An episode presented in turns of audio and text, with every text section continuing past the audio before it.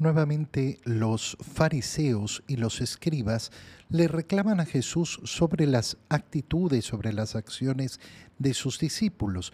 Esta vez se le reclaman porque sus discípulos están comiendo sin haberse purificado las manos. No eh, se trata simplemente de ese acto de higiene de lavarse las manos antes de comer, sino que nos explica el Evangelio de San Marcos que los judíos tenían la costumbre de lavarse las manos como acto de purificación hasta los codos y hacer una serie de purificaciones sobre los platos eh, y sobre todos los utensilios. ¿Qué significa un acto de purificación? Significa un acto externo con, con el cual yo estoy manifestando el deseo de mantener la pureza de mi corazón cumpliendo la voluntad de Dios. Y por eso el Señor los llama hipócritas. ¿Por qué? Porque se quedan con el acto externo sin realizar una sintonía verdadera con su corazón.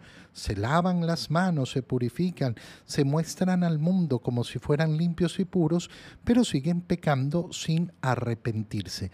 El Señor les dice entonces, no es nada de lo que entra por la boca lo que hace impuro al hombre, sino lo que sale de su corazón, la maldad el pecado sale del corazón. Esto es importantísimo en nuestros días porque vemos un nuevo fariseísmo siempre brotando. ¿A qué me refiero? Hoy hay personas que se empeñan en llamar pecado a lo que no es pecado y por el contrario aceptar el pecado como si fuera algo bueno. Fíjate, por ejemplo, con las personas que hoy en día quieren imponer a los otros que no coman carne. Oye, no quiero comer carne, no comas carne. Es tu libertad, haz lo que te dé la gana.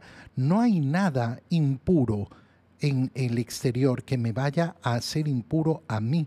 No porque como esta comida o esta comida o hago esta acción me voy a volver impuro. Eso es lo que sale del corazón. Desde el corazón salen las intenciones, intenciones malas, las fornicaciones, los robos, los homicidios, los adulterios. Qué importante es entonces alejarse de la hipocresía.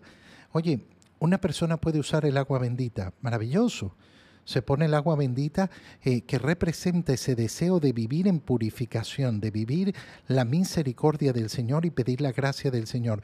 Pero resulta que esa persona quiere que le echen agua bendita, pero nunca quiere confesarse. Bueno, entonces ese acto externo, ¿qué es? Solo hipocresía. Tú y yo tenemos que cuidarnos de la hipocresía porque es muy fácil caer en ella y llamar a las cosas por su nombre. Lo que es pecado es pecado, lo que no es pecado no lo es.